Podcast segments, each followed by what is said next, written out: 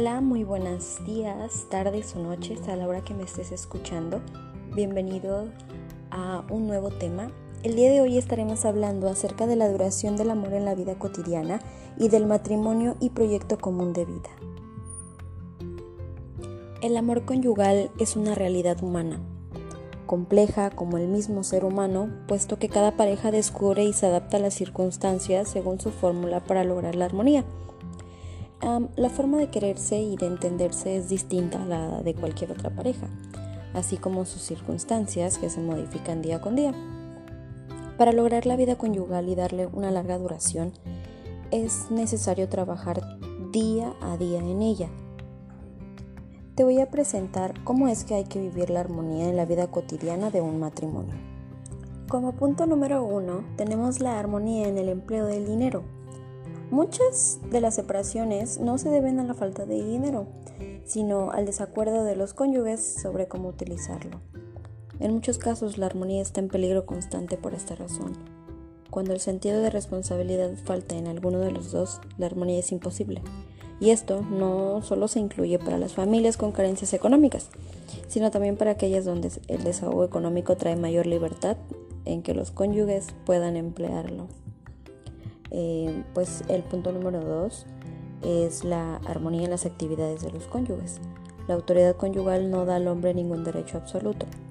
Su autoridad no tiene más razón de ser que el bien común de la familia, en el que la mujer tiene también una parte activa.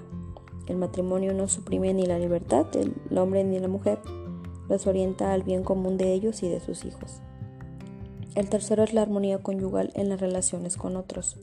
Esas relaciones son, los, son las amistades em, que tiene eh, tanto el hombre como la mujer y las relaciones con, la familia política. Eh, estas dependen de la armonía conyugal y de la buena voluntad de los cónyuges. Mm, la armonía de la educación de los hijos. Aquí el desarrollo de la afectividad de los hijos depende mucho de la armonía profunda entre la mamá y el, y el papá. Los hijos aprenden viendo, sintiendo y viviendo. La armonía en la manera práctica de educar a los hijos se logra a base de diálogo entre los padres. Em, armonía conyugal en las prácticas religiosas. Este tema plantea frecuentemente un problema entre los cónyuges católicos.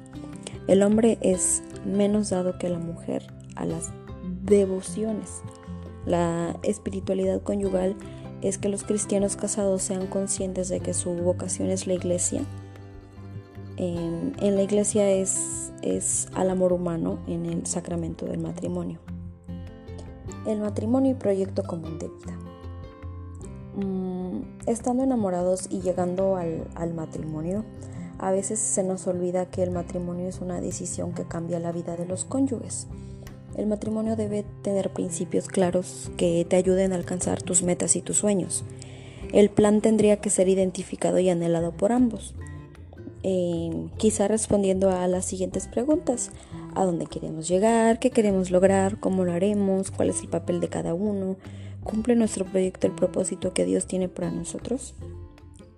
Pues el proyecto de vida en pareja es una construcción de ambos sobre una ruta hacia dónde, dónde se va a dirigir y cómo vamos a lograr los objetivos o metas que tenemos planteados. Para la elaboración del proyecto de vida en el matrimonio, eh, se tiene que disponer de un espacio para pensar y reflexionar sobre lo que desean lograr juntos. Claro, sin olvidar eh, que cada uno eh, debe tener un proyecto personal de vida y este debe estar articulado al proyecto de pareja. Esto ha sido todo por el podcast de hoy, el tema de hoy. Espero que te haya gustado y nos vemos en la próxima.